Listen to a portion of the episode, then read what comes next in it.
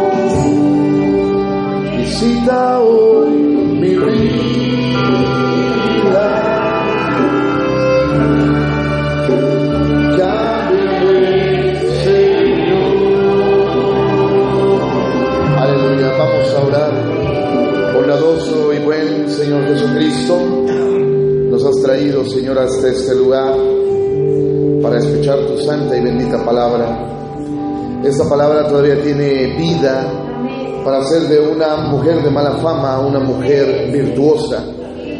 Tu palabra todavía tiene el suficiente poder, Señor, como lo tuvo en el principio, cuando se habló la palabra y se le dio instrucción a la tierra, Señor.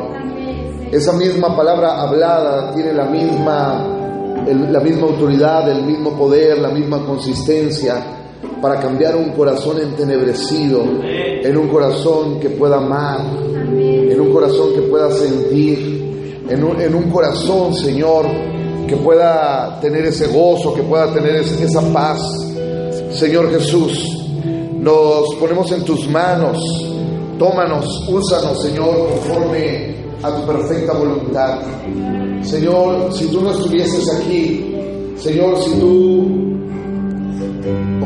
tú no estuvieses, Señor, en nuestros medios, Padre, no tendría sentido estar aquí.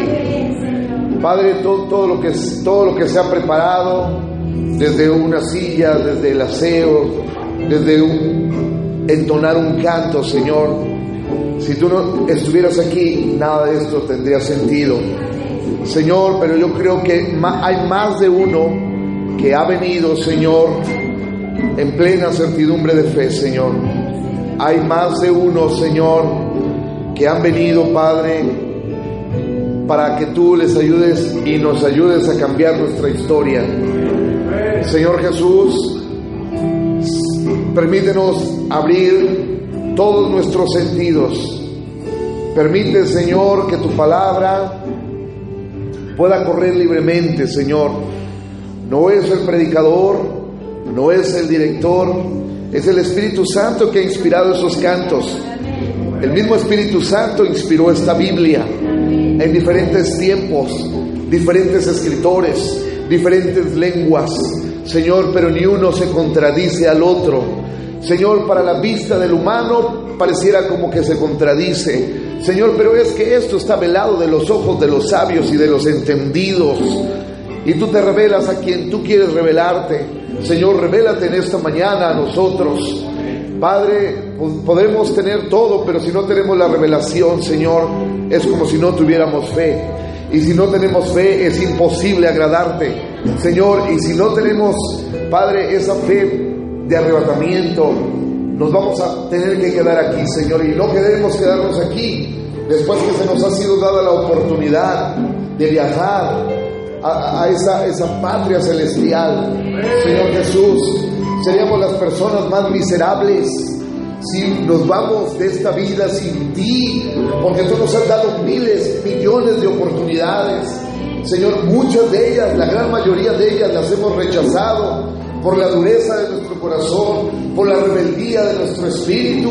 Señor Jesús, pero no permitas más que contendamos contra tu palabra, sino antes bien permite que tengamos una experiencia personal, no una experiencia emocional, donde este cuerpo se emociona, se emociona con los cantos, se emociona con el compañerismo, se emociona cuando alguien trae algo nuevo, Señor, pero Padre, permítenos tener una experiencia real y genuina de esas experiencias que cambian el corazón, de esas experiencias que cambian de una vez por todas nuestro rumbo de la vida, Señor. Padre, aunque en esta vida nos llamen locos, nos llamen fanáticos, nos llamen religiosos, Padre, para nosotros es un orgullo, porque la gente no se da cuenta que ellos también necesariamente están locos, fanáticos, fanáticos por el fútbol, fanáticos por la droga, locos por las mujeres, locos por el dinero, Señor. No se dan cuenta que ellos también están locos, pero nosotros preferimos quedarnos de este lado de la locura, Señor. Padre, porque lo que estamos haciendo no es para callar nuestra conciencia, no es para calmar nuestros pecados. Lo que estamos haciendo aquí es que está rugiendo la batalla como nunca antes ha rugido.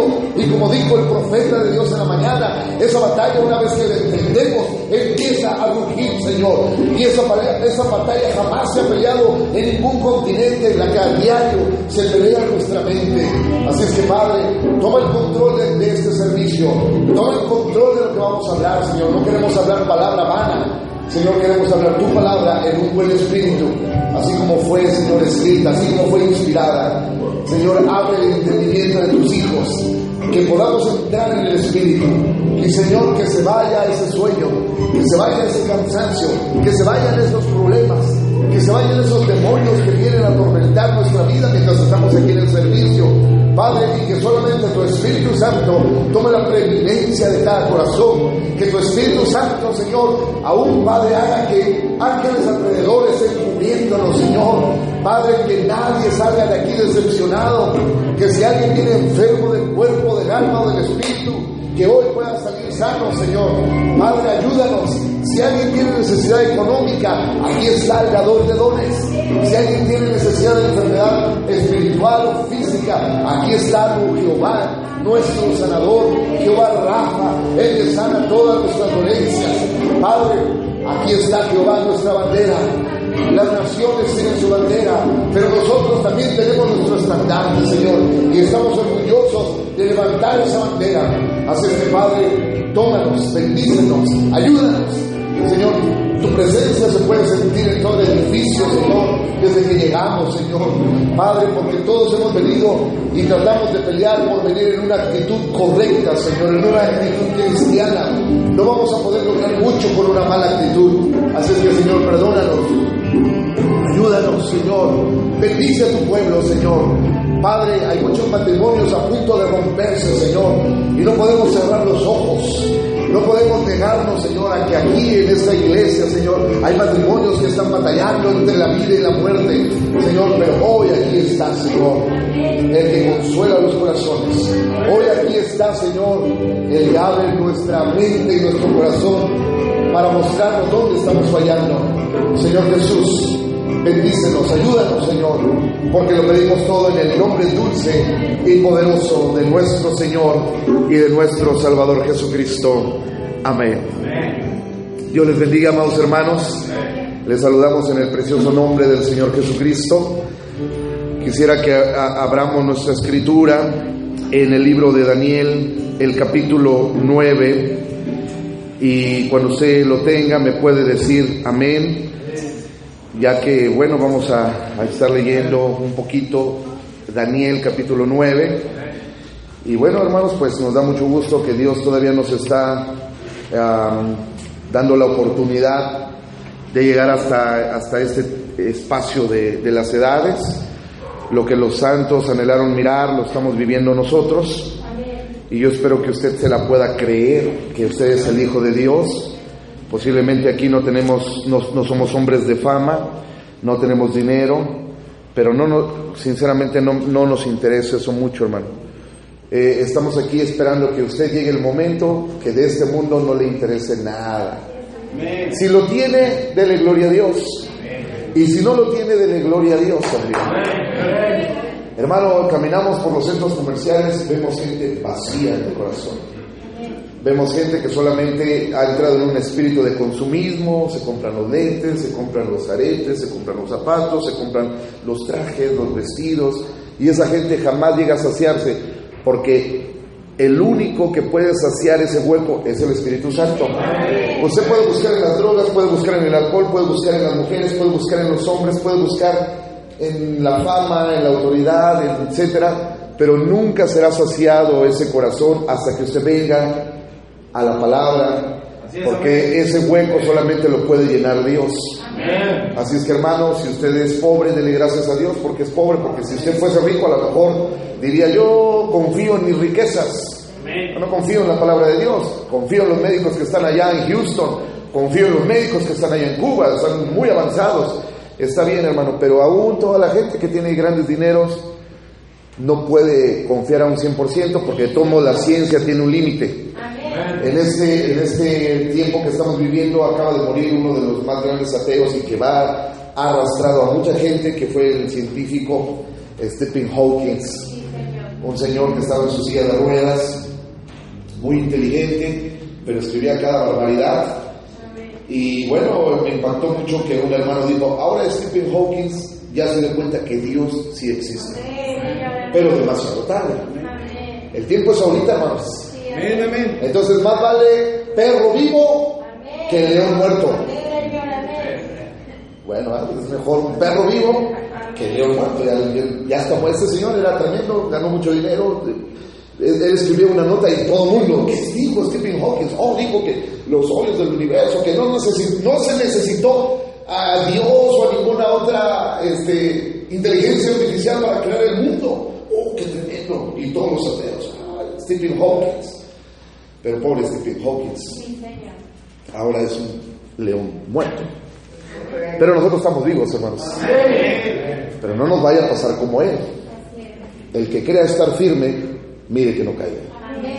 Daniel capítulo 9, si lo tiene hermano me puede decir amén.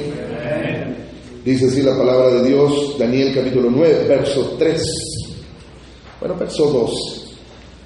En el año primero de su reinado, yo, Daniel, miré atentamente en los libros el número de los años de que habló Jehová al profeta Jeremías, que habían de cumplirse las desolaciones de Jerusalén en 70 años. Y volví mi rostro a Dios, el Señor, buscándole en oración y ruego, en ayuno, silicio y ceniza.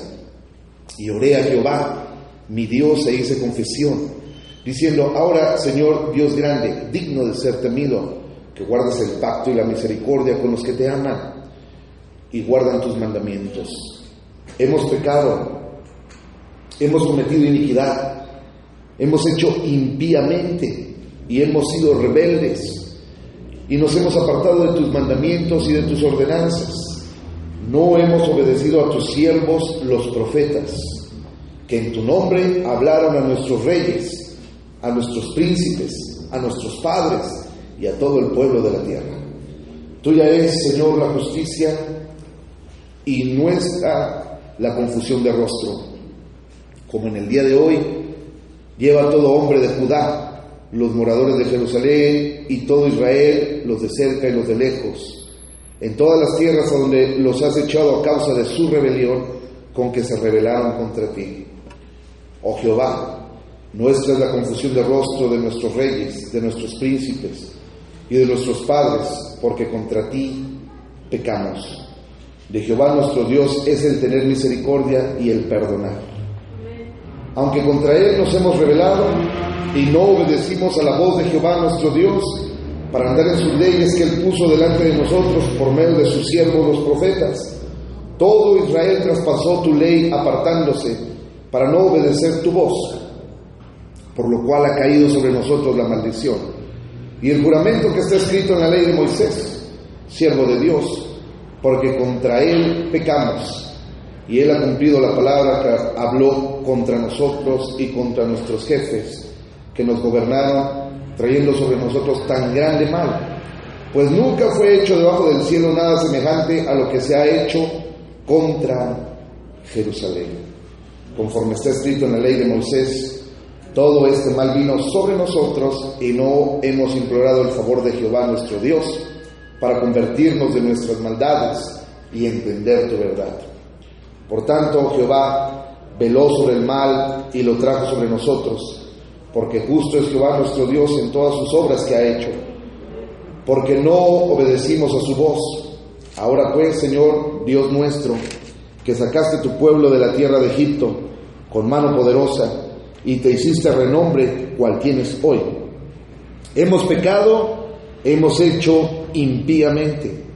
Oh Señor, conforme a todos tus actos de justicia, apártese ahora tu ira y tu furor de sobre tu ciudad, Jerusalén, tu santo monte.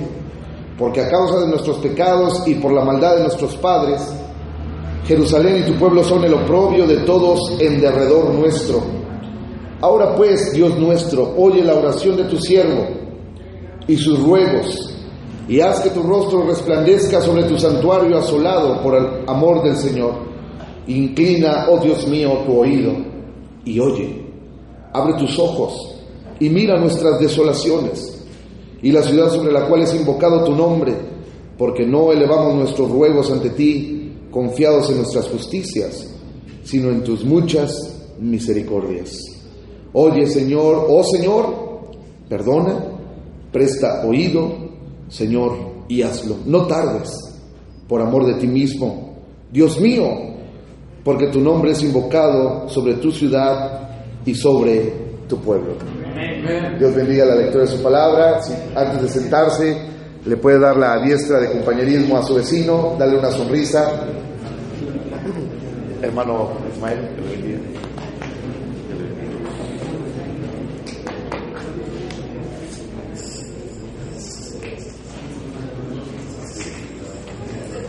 Y pueden tomar su lugar, hermanos, por favor.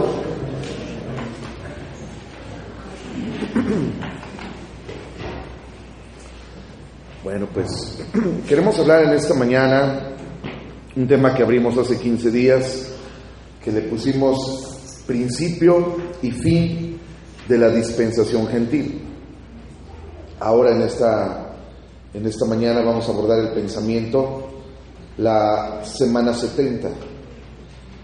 Eh, es un tema mucho, muy grande, no sabemos hasta dónde vayamos a llegar, pero bueno, eh, hasta donde lleguemos, no vamos a terminar de hecho, pero sí queremos que usted vaya, vaya poniendo atención a esta parte profética de la palabra de Dios. Sabemos que a través de los profetas Dios revela su palabra, revela sus designios, revela qué es lo que Él quiere para nosotros. Y bueno, de aquí el profeta de Dios dice en preguntas y respuestas, lo que usted es, como dije al principio, lo que usted es allá es lo que usted refleja aquí. Lo que usted es, lo que su cuerpo celestial o terrenal es, lo que su cuerpo celestial es allá, es lo que usted está reflejando aquí. Lo que usted es en el mundo espiritual es lo que usted es aquí. Si usted todavía es vulgar en el mundo espiritual, usted es vulgar aquí. Si usted todavía tiene malicia, envidia y contienda, usted tiene eso en el mundo espiritual y lo está reflejando aquí.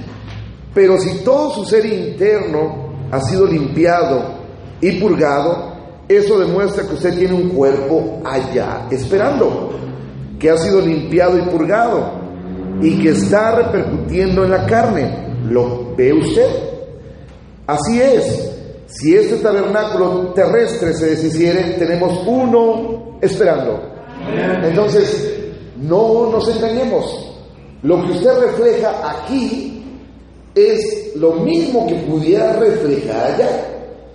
Pero obviamente sabemos que si usted refleja aquí odio, si usted refleja amargura, si usted refleja religiosidad, si usted refleja vulgaridad, si usted refleja indiferencia,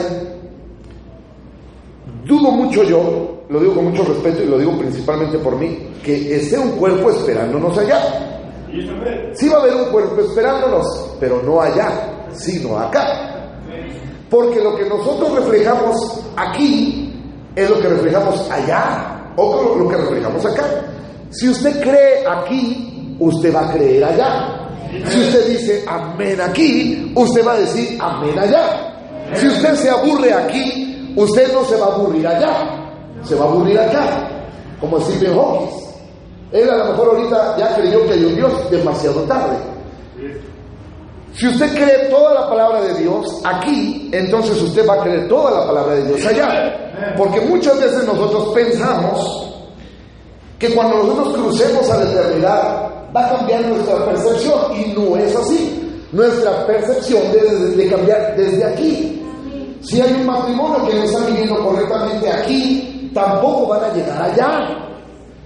Y déjame decirle que ambos no van a llegar allá. ¿Sabe por qué, hermano?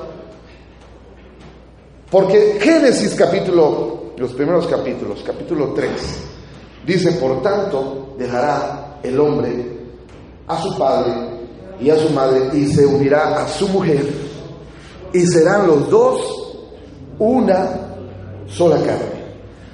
Pero ¿qué pasa cuando el esposo va por un lado y la mujer va por otro lado y el hombre dice yo soy muy santo o la mujer viceversa, lo que sea.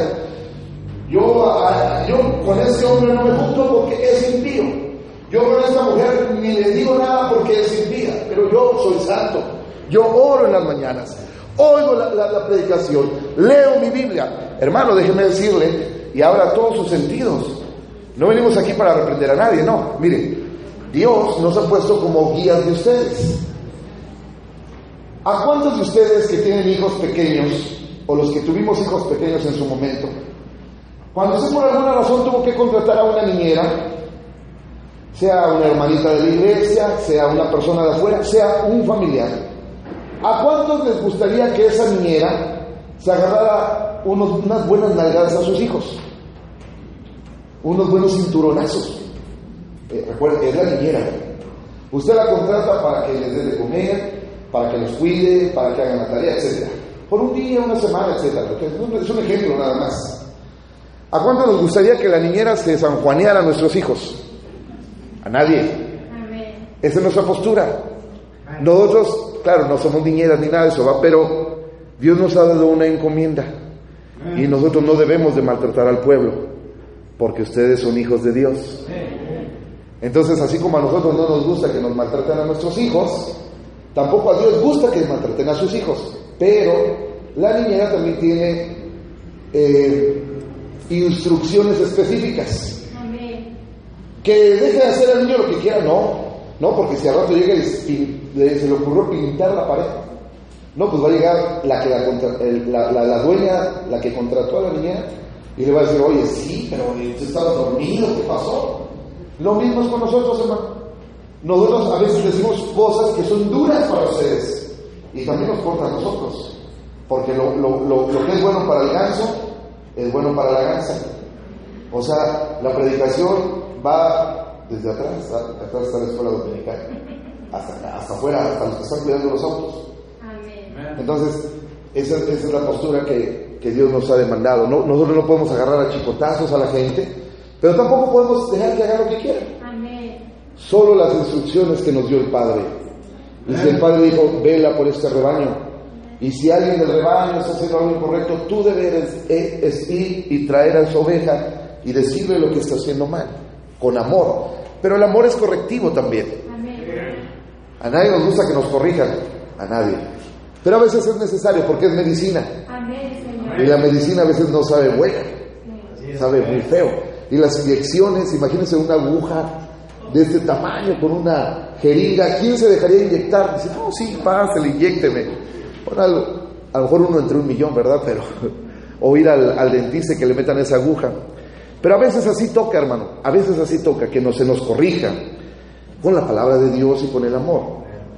Entonces, aquí, aquí, aquí está eh, el hermano Branham diciéndonos que nosotros, al entrar en la palabra profética, es para que nuestro cuerpo celestial aquí tenga toda la fe, tenga todo el amor, tenga todo el poder, tenga toda la autoridad de un cuerpo esperándonos de aquel lado. Entonces, sabemos que los jóvenes hebreos, porque aquí está hablando Daniel, Daniel y tres jóvenes hebreos, junto con todo el pueblo de Israel, los, los llevaron cautivos el imperio babilónico. Los cautivaron, les quitaron sus tierras, destruyeron su ciudad y se los llevaron a Jerusalén a trabajar. De esclavos. Pero dentro de todos esos esclavos dijo, búscame a esos muchachos inteligentes, a esos muchachos, perdón, ah, sí, no, destruyeron, la ciudad de Jerusalén la destruyeron, destruyeron y se los llevaron cautivos. O, eh, sea, ellos vivían en Jerusalén y el, el, imperio babilónico destruyó Jerusalén, destruyó el templo y a todos se los llevaron cautivos. Dijeron, búscame a esos muchachos inteligentes, que sean de buen parecer, y ahí había cuatro jóvenes. Tres de esos jóvenes un día no se inclinaron ante la idolatría. Y nosotros amamos ese texto, ¿no? Imagínense, todo el mundo inclinándose ante la estatua de Belsasar, pero había tres jóvenes que permanecían firmes. Yo me preguntaba, ¿dónde estaba todo el pueblo judío? Porque no nada más eran ellos tres, había más pueblo judío. Lo mismo pasa, hermano, de repente, a veces uno en un millón no se va a inclinar. Y saben una cosa, la idolatría un ídolo es todo lo que usted ponga antes que Dios. Si usted pone su trabajo antes que Dios, usted está adorando el trabajo. Si usted pone a su esposa antes que Dios, usted está adorando a una mujer. Si usted pone a su esposo antes que Dios, usted está adorando a un hombre. Si usted pone su estudio antes que Dios, usted está adorando a la ciencia. Cualquier cosa que usted ponga antes que Dios es idolatría. Pero hay unos jóvenes hebreos en este tiempo que no se van a inclinar ante ningún ídolo sino solamente ante Jehová. El diablo viene y te dice, pero es que si tú, si tú no vas y trabajas el domingo, no vas a obtener el dinero para pagar la renta, para pagar la tarjeta, para pagar el, gas, para pagarle al vecino que le pediste prestado. Y uno entra en pánico y uno dice, sí, cierto, Señor, tú sabes que yo quería ir a la iglesia, pero tengo este compromiso. Y se arranca uno a trabajar sin saber, sin saber que el diablo ganó. Y el diablo echó unos cohetes. Y le dice Dios, ya ves, tu hijo que dice que confía en ti, que dice que tú alimentas a las aves, que dice que primero pongas el reino de Dios en su justicia, le ganó y se fue a trabajar. Imagínense que el diablo, el diablo echó unas carcajadas. Pero Dios tiene la última palabra.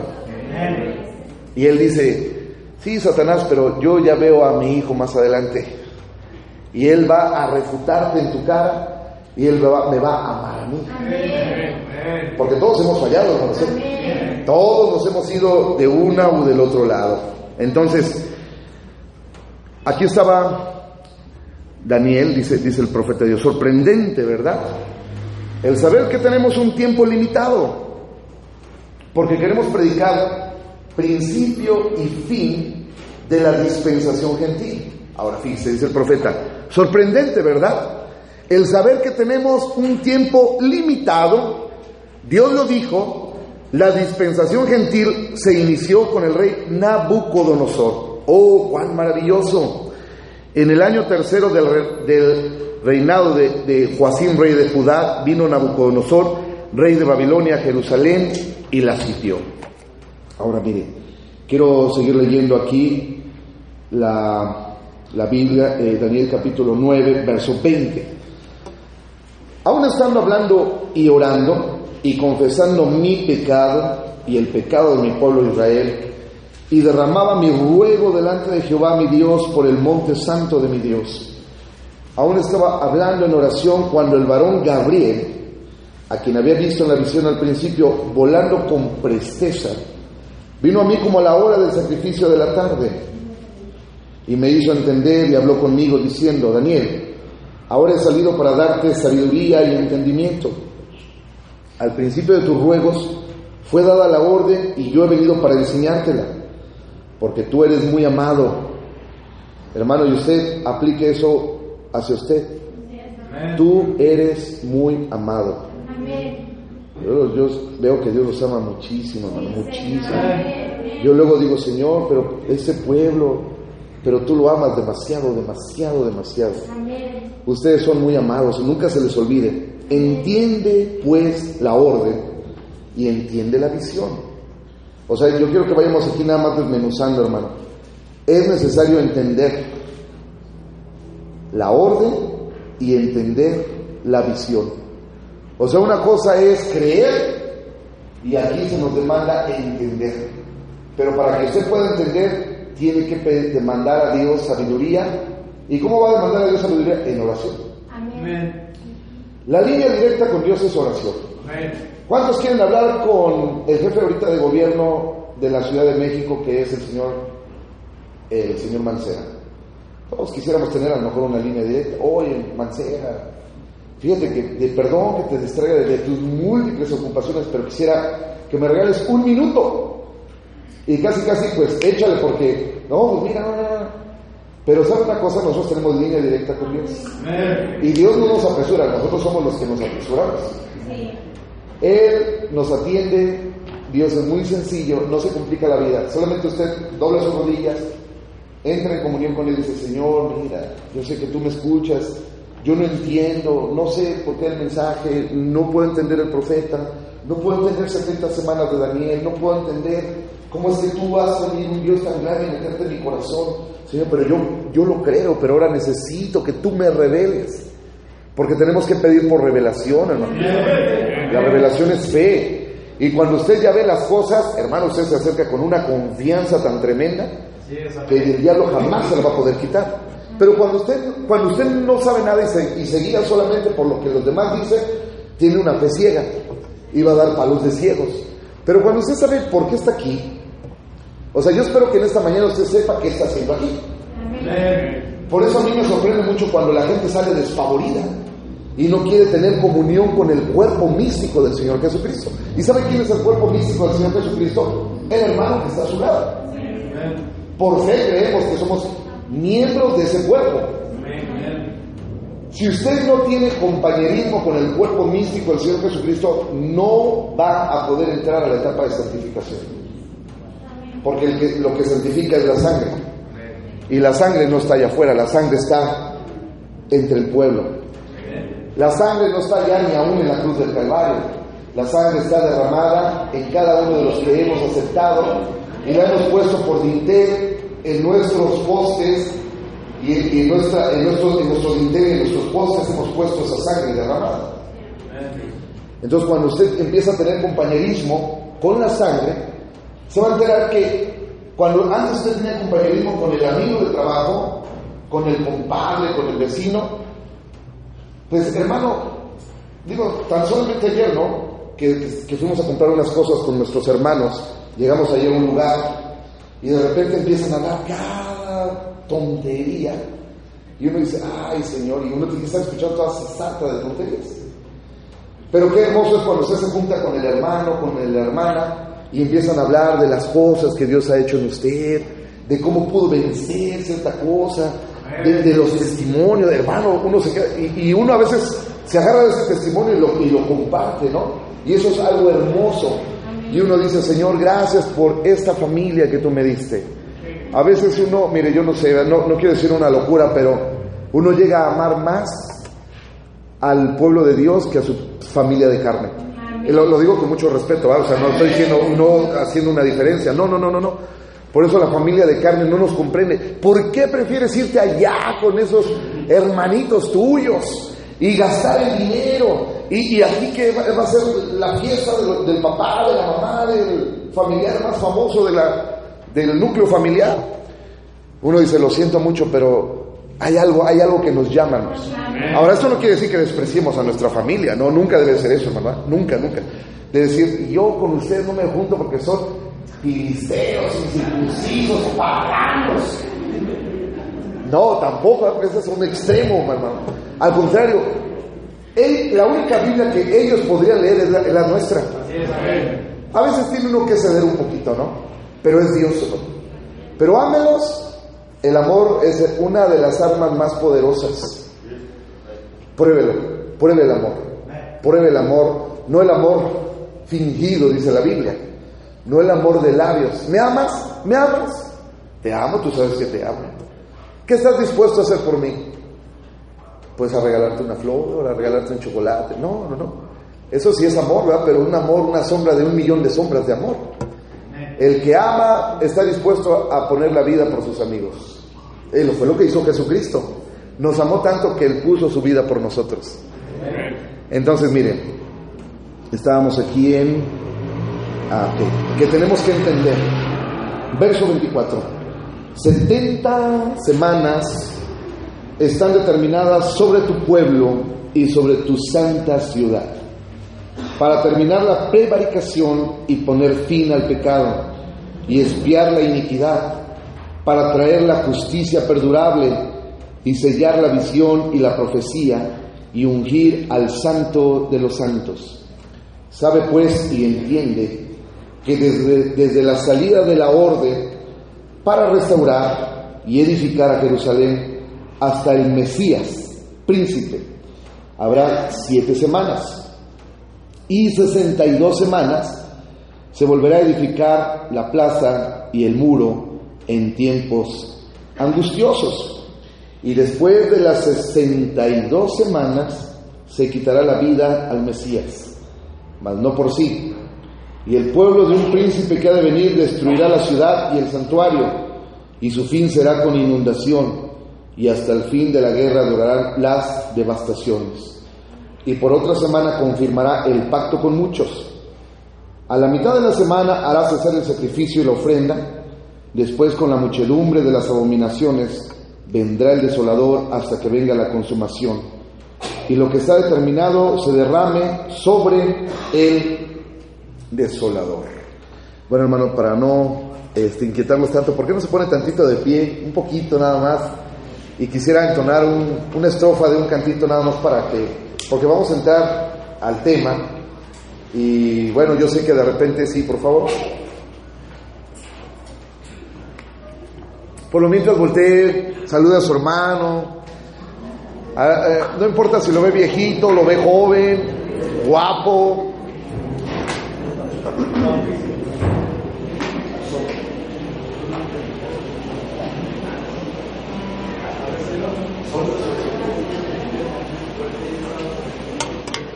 Dígale cuánto lo ama. Si le tocó a alguien que no lo puede tolerar, pues ahí, o sea, como que una sonrisa fingida. Y dígale, te amo, hermano. Aunque por atrás le diga, destruye este templo, dijo Jesús, lo reconstruiré en tres días. Si estaba mostrando que no hay nadie más grande que Él cuando se trata de construcción. Sus propias manos pusieron el fundamento, sus mismas manos la coronarán. Y piedra sobre piedra y piedra y piedra, ladrillo sobre ladrillo y ladrillo, revelación sobre revelación esta ciudad se levantará. Y piedra sobre piedra y piedra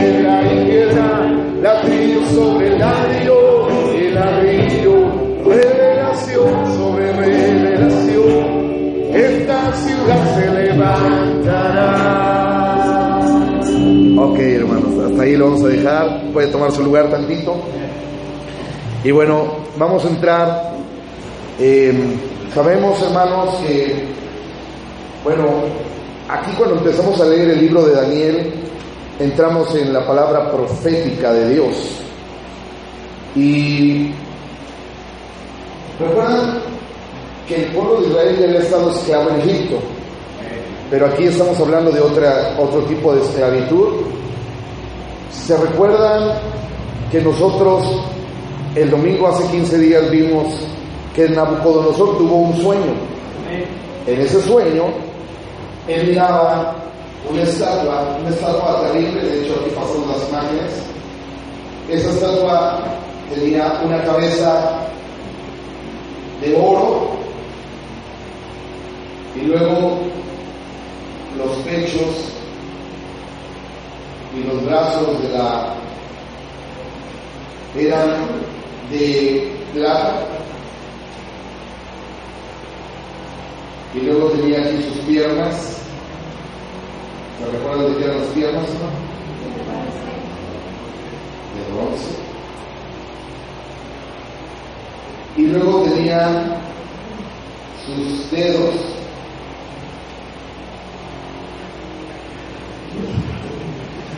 eran de qué eran los dedos de qué eran los dedos hermano era hierro y barro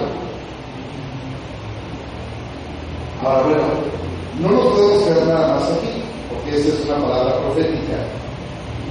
Estos son los reinos que iban a estar en la dispensación. Gentil el oro con la cabeza era Babilonia.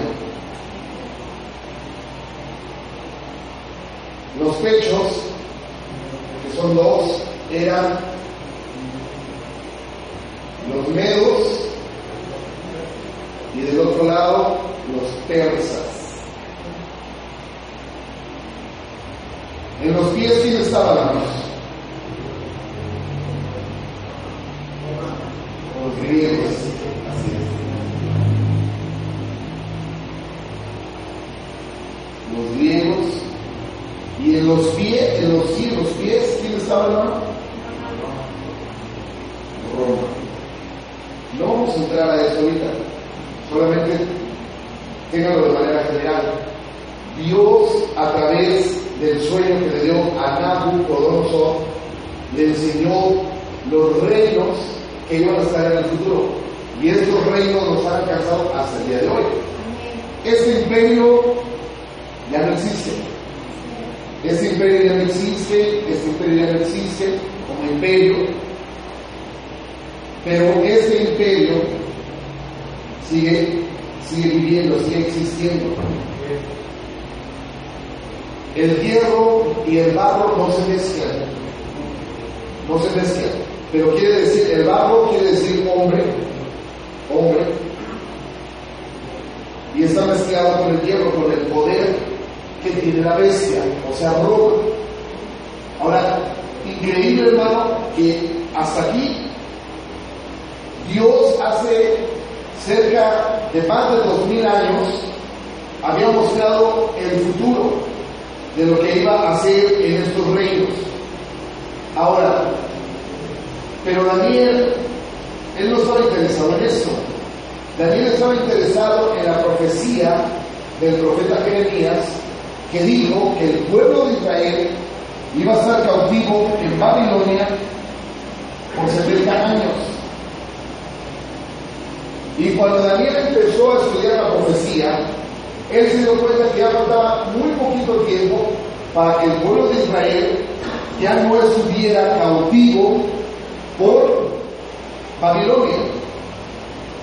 Ahora, ¿qué, le dijo, qué le dijo Dios a Daniel? Le dijo, bueno, hay 70 semanas, aquí es donde quiero entrar rápidamente, hay 70 semanas designadas para el pueblo de Israel. En estas 70 semanas, Dios iba a dejar totalmente libre, totalmente fuera de esclavitud al pueblo de Israel. Si usted empieza a leer la Biblia desde los primeros libros, desde el Pentateuco y el Antiguo Testamento, Israel siempre anduvo en batallas. Se peleaba con los jebuseos, con los con los egipcios, con los amorreos, con los eteos. Israel se peleaba con todo el mundo y no tenía una patria, no tenía una ciudad, no tenía su tierra. Cuando estuvieron en Egipto se les fue prometido la tierra. Pero hasta, hasta la fecha de hoy, los judíos siguen batallando con sus medios hermanos. No ha venido una paz duradera, no ha venido una libertad. Por eso es que cuando vino Jesucristo, ellos pensaron que Jesucristo iba a poner a los romanos en su lugar y que los iba a aniquilar de la faz de la tierra y les iba a dar la autoridad a los judíos. Eso es lo que los judíos esperaban como pueblo, porque ya han sufrido mucho, ya han peleado con uno, con un pueblo, con otro pueblo, con una ciudad, con un imperio, y Dios los ha sacado bien. Ahora bien, pero Dios tenía un plan para con nosotros, porque en el Antiguo Testamento Dios nunca lidió con los babilonios, Dios nunca lidió con los medos, Dios nunca lidió con los persas, Dios nunca lidió con los egipcios, Dios nunca lidió con ninguno de ellos. Nunca, nunca. Él solamente se dirigía al pueblo escogido de Dios, al pueblo santo de Dios que era Israel. Las otras naciones eran paganos. Adoraban al sol, adoraban a la luna, adoraban al mar, adoraban a la tierra, adoraban a la mujer, adoraban al Dios de la guerra. No sabían, tenían un Dios para cada cosa. ¿Por qué? Porque los paganos son como los mulos o las mulas. El mulo no sabe quién es su papá. Porque dicen, ese como que se parece a mí, o como que yo me parezco a él, pero ese también me parezco a él. Y anda uno adorando a cualquier Dios. Pero cuando viene la revelación correcta de la palabra, usted no tiene dudas. Hay gente que a lo mejor no en esa iglesia, pero hay gente que todavía carga su pata de conejo, por si la oración falla. Hay gente que todavía va a hacerse limpias, nada más por si por si la oración cuando pasé aquí no, no, no funcionó muy bien. Pero hermano, cuando usted ya no tiene dudas en su corazón, una aparente simple oración le puede dar su sanidad. Una aparente simple oración le puede dar su total libertad su total liberación. Pero es hasta que usted entiende quién es usted. Entonces Dios lidiaba con el pueblo de Israel. 70 semanas fueron designadas solamente para el pueblo de Israel, para traer la paz verdadera, para quitarlos de la esclavitud, para unir al santo de los santos. Y Daniel, ahorita el texto que acabamos de leer, él dijo, Señor, revélame estas cosas, pero primero tuvo que reconocer que en él no había una cosa digna de ser tomada. Y él dijo, Señor, perdona nuestras rebeliones, perdona nuestros pecados, nos fuimos en contra de tu ley, no atendimos a tus mandamientos, ni yo ni el pueblo, y ayunó, y oró, y se puso en silicio, y se echó ceniza. Y cuando Dios vio su sinceridad, dice que mandó de manera inmediata a Gabriel. Y cuando Daniel estaba orando, Gabriel fue mandado de manera inmediata. Pero el diablo se oponía a que Gabriel llegara a Gabriel.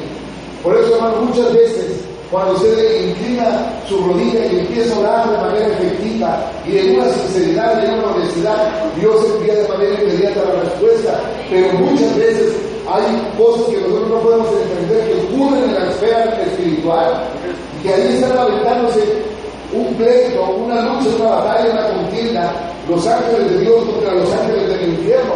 Pero usted siga orando, porque eso empieza a mantener activos, empieza a mantener trabajando los ángeles de Dios. Posiblemente la respuesta va a tardar un poquito de nuestro tiempo, pero para Dios va a llegar en el momento exacto. Entonces, 70 semanas fueron designadas para el pueblo de Israel. Y, y, le, dijo, una semana, no, perdón, una semana, siete semanas. Siete semanas. Y 62 semanas. Es lo que se iba a utilizar hasta que llegara Jesucristo, porque Él era el Mesías, Él era el príncipe. Ahora mire, no vamos a tener mucho detalle para no perderlos, pero solamente usted tome un día es un año. O una, una semana, ¿cuántos días tiene, hermanos? Tiene siete días. Tiene siete días. Siete días en el calendario profético de Dios equivale a siete años. Ahora, existen varios calendarios. Ahorita, en el actual calendario judío, ellos están en el año 5778. En el calendario chino, no me recuerdo ahorita lo busco, pero es, ahorita está el, el año del perro.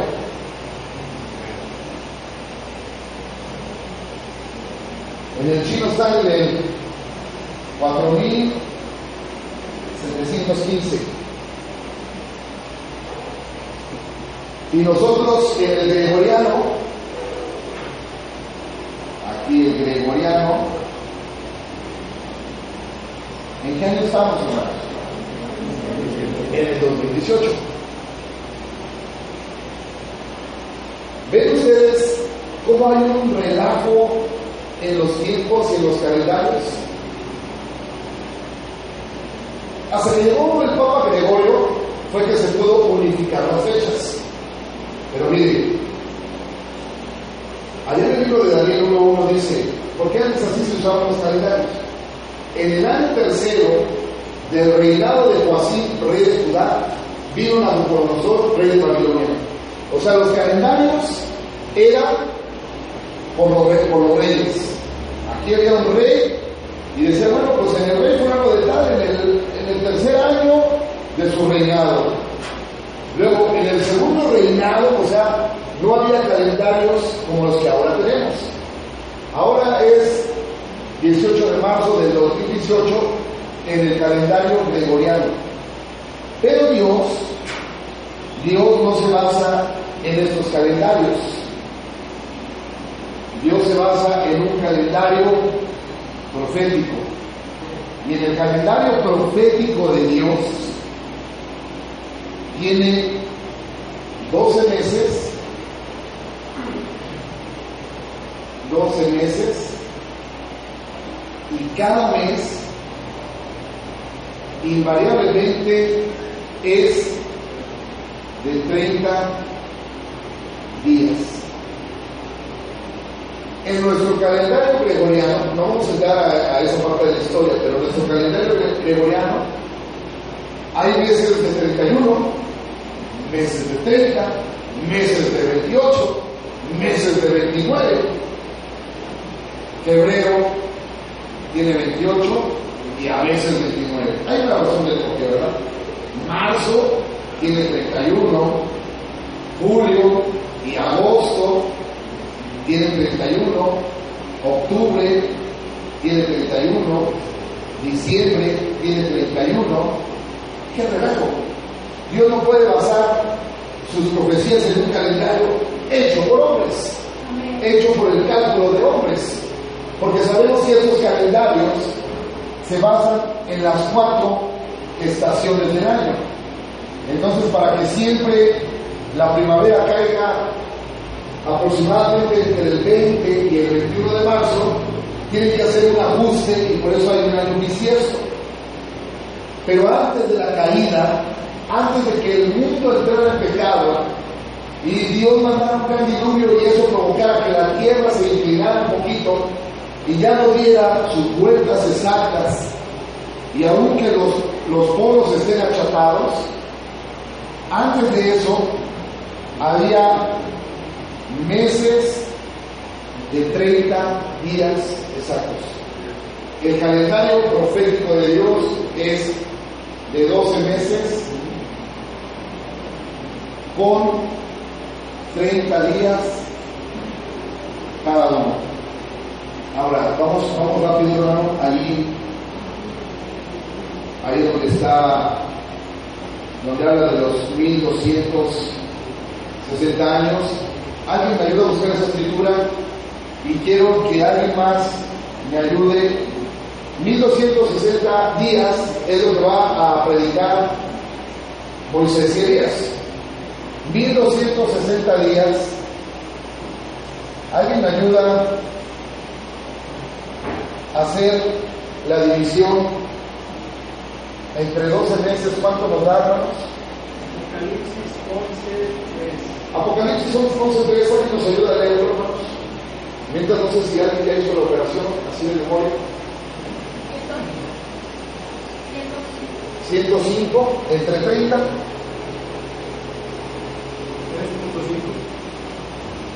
Gracias, hermano. Nos da 3.5. Eh, bueno, este es 0, no es un. Apocalipsis fuerte, con voz de trueno. y daré a mis dos testigos que profeticen por 1260 días vestidos de silicio. A ver, otra vez, por favor, hermanito. Y daré a mis dos testigos que profeticen por 1260 días vestidos de silicio. Gracias, gracias, hermanito. Entonces, ¿cuánto van a profetizar los dos testigos? Tres años y medio. ¿Cuál ¿Cuánto fue el tiempo que duró el Señor Jesucristo predicando? Tres años y medio. A los, más o menos, ¿a los cuántos años él empezó a predicar? Dice la Biblia. Más o menos cuando el Señor Jesucristo tenía 30 años y él fue crucificado más o menos cuando tenía 33 y medio. Entonces, ¿Cuántas semanas están designadas para el pueblo de Israel? 70 semanas. Estas semanas no tienen nada que ver con nosotros como gentiles. Nada. ¿Cuántas semanas gastaron desde que salió la orden para, para reedificar los muros de Jerusalén y para reconstruir el templo?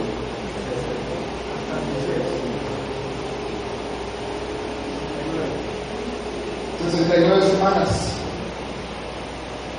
69 semanas pasaron, o sea, 483 días, perdón, 483 años pasaron desde que el pueblo de Israel estaba cautivo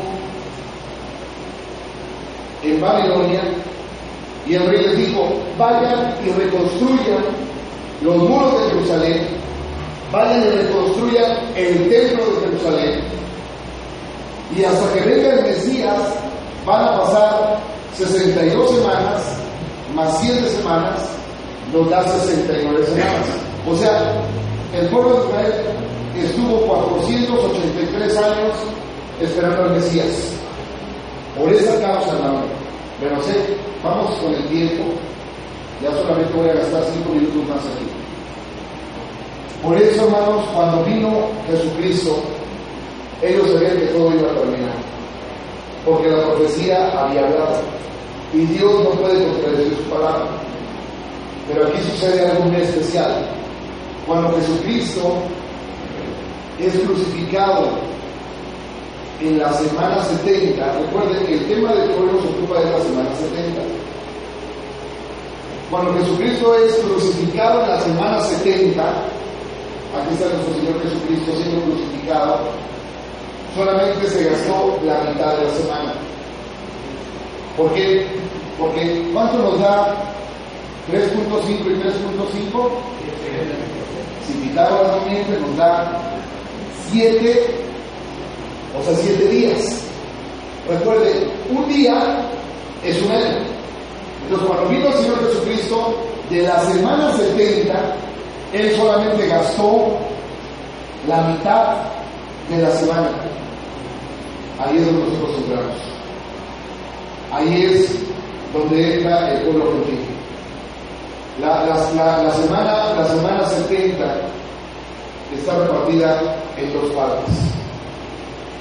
La mitad de la semana 70 el Señor Jesucristo ya vino y fue crucificado, hizo el sacrificio perfecto para usted y para mí. Para los judíos, ellos ahorita están esperando que se cumpla esta semana. La, o sea, la mitad de esta semana 70. Por eso, aquí Dios le puso una pausa. el símbolo de la pausa, porque el símbolo del play es así. Pero aquí Jesucristo le puso una pausa y aquí entramos nosotros, con siete edades de la iglesia.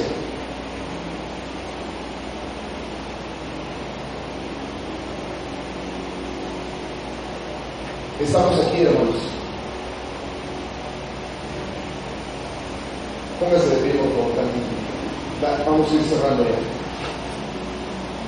Sé que todo esto de repente nos puede confundir, pero yo quiero que usted note quién es usted en esta mañana, hermanos. Porque el tiempo se nos está terminando. O sea, Israel es el reloj de Dios.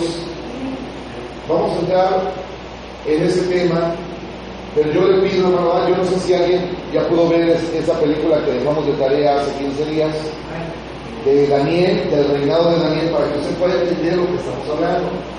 Porque eso, hermano, es muy importante, que usted lo pueda entender, porque eso le va a decir que nosotros estamos aquí donde por gracia se le dio un poquito de luz a esta edad, pero prácticamente estamos al fin de la dispensación gentil. Por eso el tema es principio y fin de la dispensación gentil. ¿Qué es la dispensación gentil? La dispensación es el periodo de tiempo donde Dios está lidiando con todos los que no somos judíos. Pero lo más importante de aquí es que estamos ya al fin y luego va a venir aquí un arrebatamiento, va a venir un rapto de la iglesia. Y aquí a lo largo de las siete edades de la iglesia, Dios está preparando una novia con las mismas características de Él. Los que van a llegar aquí al arrebatamiento tienen que llegar a la estatura de un varón perfecto, Posiblemente nuestros hermanos de estas edades no llegaron a la perfección que nosotros tenemos que llegar, pero la novia será tomada de todas estas siete edades de la iglesia. Estas siete edades de la iglesia empezaron en el año 53, ya estamos aquí en el año 2018 conforme al tiempo de nosotros. ¿Cuánto tiempo va Dios a lidiar? Pero cuando la novia se vaya del arrebatamiento, Exactamente tres años y medio durará Moisés y Elías predicando, pero cuando eso suceda, habrá una novia que ya estará en el arrebatamiento. Pero para que usted y yo podamos estar en el arrebatamiento, necesitamos morir a nosotros mismos, necesitamos morir a nuestras ideas, necesitamos morir a nuestro enojo, necesitamos morir a nuestra religiosidad, necesitamos morir a nuestro odio, Necesitamos desconectarnos completamente del mundo, porque de qué nos sirve saber que estamos aquí, de qué nos sirve saber que la palabra profética de Dios es exacta, porque estos años de 483 fueron exactos, desde que se dio la orden, cuando le dijo ese rey a Daniel, ve y, reedifica los muros de Jerusalén, ve y reedifica el templo de Dios, de allí hasta que vino el Mesías, fueron exactamente las semanas que estaban profetizadas ahí en la Biblia, 69 semanas. Nuestro Dios es exacto, nuestro Dios es perfecto. Pero también Él requiere y demanda gentes que lleguen a la estatura de un varón perfecto. Y para que usted pueda llegar a la estatura de ese varón necesita morir a su viejo hombre. Para que usted pueda llegar aquí necesita morir, hermanos. Si usted no muere, si yo no muero, de nada nos sirve conocer este mensaje. De nada nos sirve que esta Biblia se haya revelado. De nada nos sirve subrayar los mensajes y decir, oh, yo ya entendí las 70 semanas, ya entendí los siete truenos. De nada nos sirve, lo que Dios demanda es un nuevo nacimiento en nuestro corazón. Vamos a orar, Señor Jesús. Padre Celestial, perdónanos, Señor, por ser tan insuficientes. Queremos hacernos a un lado y que tú vengas y nos prediques, Señor. Porque, Padre, esto es vida para la novia.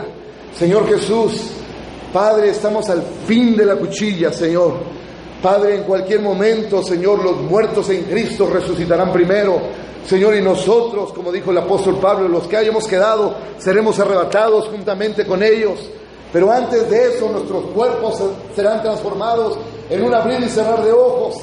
Señor, así como cuando vinieron esos ángeles, ángeles de la eternidad, vinieron en un abrir y cerrar de ojos. Así será, Señor.